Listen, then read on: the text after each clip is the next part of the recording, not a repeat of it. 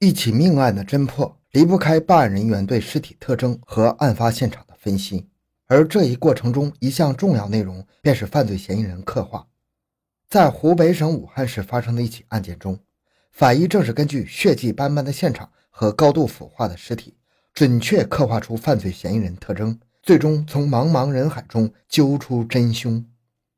欢迎收听由小东播讲的湖北武汉捆绑杀人案。回到现场，寻找真相。小东讲故事系列专辑由喜马拉雅独家播出。七月，骄阳似火，湖北武汉市的这个夏天比往年更炎热一些。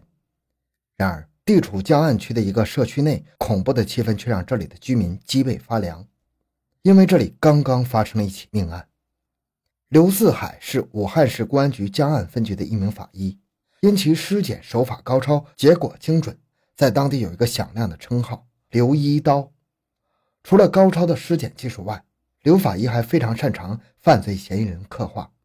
所谓犯罪嫌疑人刻画，就是凭借案发现场的尸体特征以及现场痕迹，推断出犯罪嫌疑人的性别、年龄、心理状况等身份特征。在很多疑难案件中，刑侦人员正是凭借法医提供的这些特征，成功锁定犯罪嫌疑人，进而抓捕归案的。那么，在这起十分棘手的案件中，刘四海法医是如何准确地刻画犯罪嫌疑人，揭开案件真相呢？死者王阳，四十六岁，药房管理员，妻子去世多年，独居。现场棉被上沾染血迹，尸体头面部被毛巾蒙盖，双手被捆绑。别在一起，全身有八十多处窗口，分布广泛，方向不一。法医根据现场情况分析，这很明显是一起他杀案件。死者头面部蒙盖了一条毛巾被，这往往是一种案犯杀人后愧疚心理的表现。通过这些现象表明，很可能是熟人作案。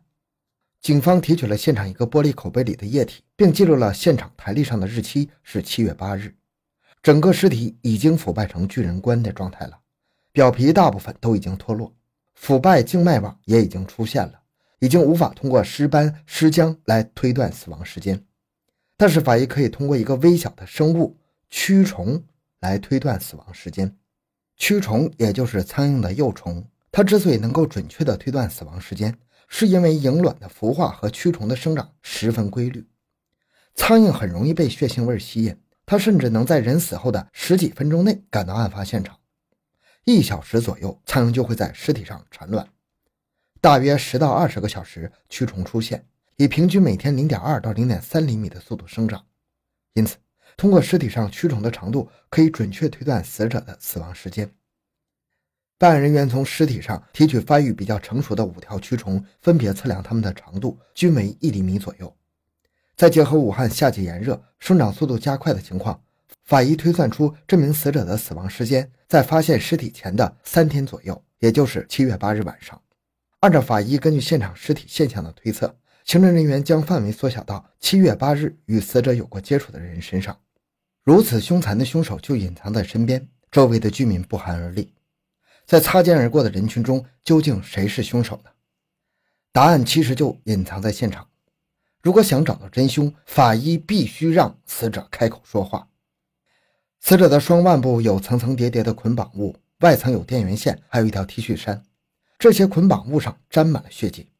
取掉这些捆绑物，可以看到下面的窗口，说明这些捆绑物是死者受伤之后才被捆绑的。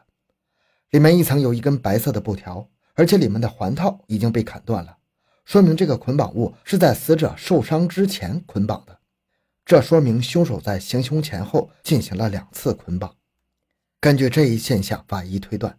凶手跟死者相比力量较小，因为他必须借助捆绑才能控制住死者。刘法医继续观察死者体表的创伤，基本都是砍创、切创，没有发现刺创。根据这些创口的特点，法医推断本案的致伤工具应该是长刃片状、无尖端的锐器。然而，办案人员在现场并未找到任何可疑凶器。与此同时，法医决定对尸体进行解剖。解剖的时候，法医发现死者身上八十多处创口都没有伤及内脏器官和大血管，但是也发现死者的心房、心室都是空的，没有血液，说明死者是因为全身多处损伤导致急性失血而死亡的。最后，法医提取了死者胃内容物，进行了毒物化验方面的检验。毒性检验人员在死者胃内容物和现场玻璃口杯里检测出同一种类型的安眠药成分。显然，死者生前曾服用过杯中的安眠药。那么他是主动服用还是被人投放安眠药的呢？痕检人员对玻璃杯上的指纹进行提取，发现玻璃杯上除了死者的指纹外，还有其他几个人的指纹。这些指纹很可能是案犯投入安眠药时留下的。如此一来，这几枚指纹成为了案件侦破的关键线索。但是警方在指纹库中并没有比对成功。随着时间的流逝，民众的恐慌情绪不断升级，所有人都在猜测。这个潜伏在身边的残忍凶手到底是谁？而刘法医心中已通过已知线索为凶手勾勒出轮廓，因为凶手在作案前先用安眠药让死者熟睡，又对死者进行捆绑，说明凶手担心自己不是死者的对手，首先考虑是不是女性或者未成年人作案。在本案中，案犯在作案前有周密的计划，说明案犯是一个思维缜密、作案心理稳定的人。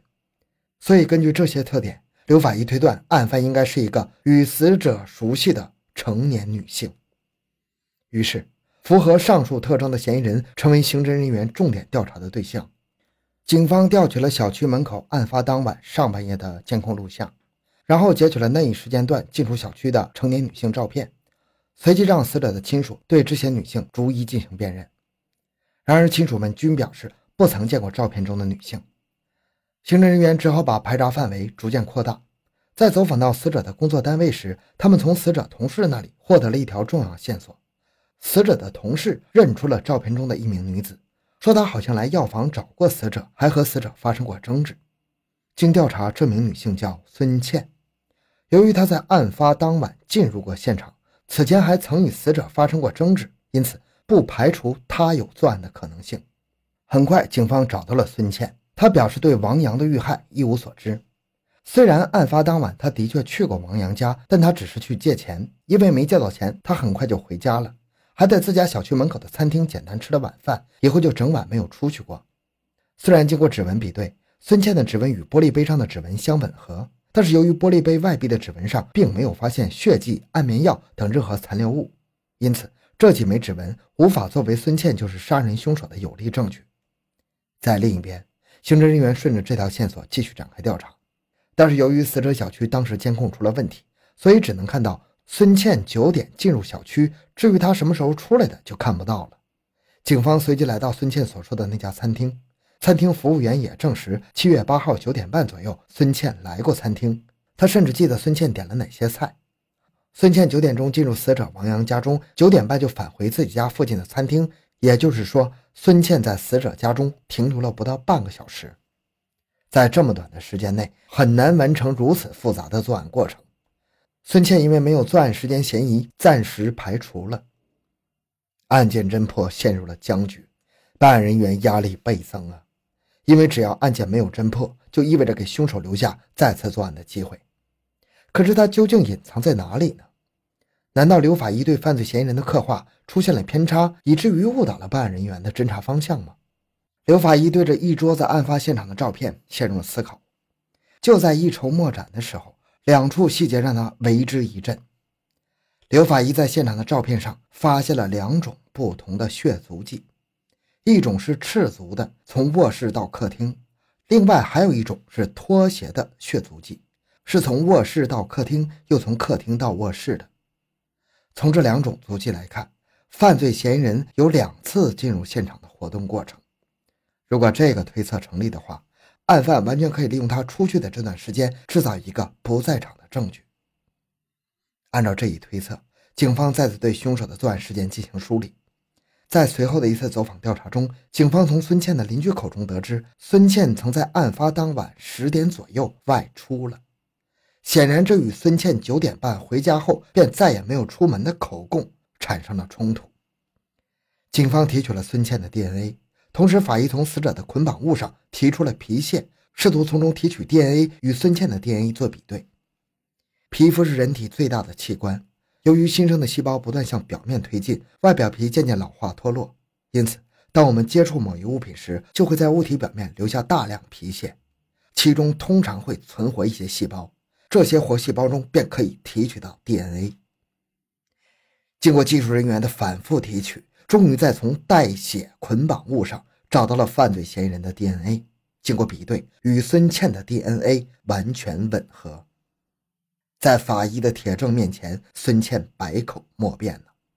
案件得到侦破，凶手也绳之以法。不过，孙倩和王阳之间到底什么深仇大恨，让他下得了如此毒手呢？原来，孙倩爱好赌博，欠下了很多钱。她在外出海的丈夫马上要回家，她怕丈夫发现，就四处借钱。找到王阳的时候，王阳开始答应她了，但诱使孙倩和他发生性关系。事后，王阳又反悔了，孙倩就怀恨在心，随后又回到王阳家中，骗他喝下放有安眠药的水，等他熟睡的时候再进行捆绑，然后用事先准备好的菜刀将他进行杀害。杀害王阳的菜刀也在孙倩家中找到了。